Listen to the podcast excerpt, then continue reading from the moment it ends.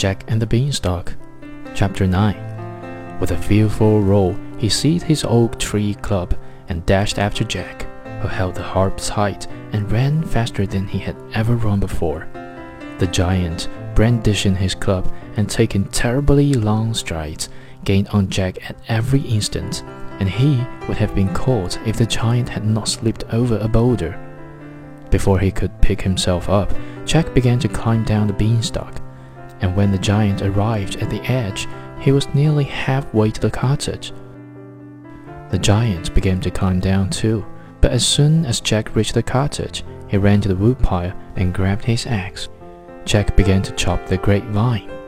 The giant, seeing what Jack was doing, called out in a great thunderous voice, Boy, I offer you a solemn bargain. Return the harp, and I will never again trouble you. The hen and gold rightly belong to you, but the harp was made by my grandfather's grandfather, and is my most cherished possession. It will not sing for you, but will only cry sadly at missing its master. Jack, realizing he was wrong to have stolen the harp, agreed. The giant let down a long rope which Jack tied to the harp. The giant then hauled up the harp and returned to his castle.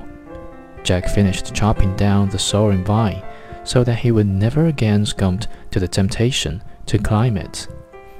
The giant was true to his bargain and was never seen by Jack again.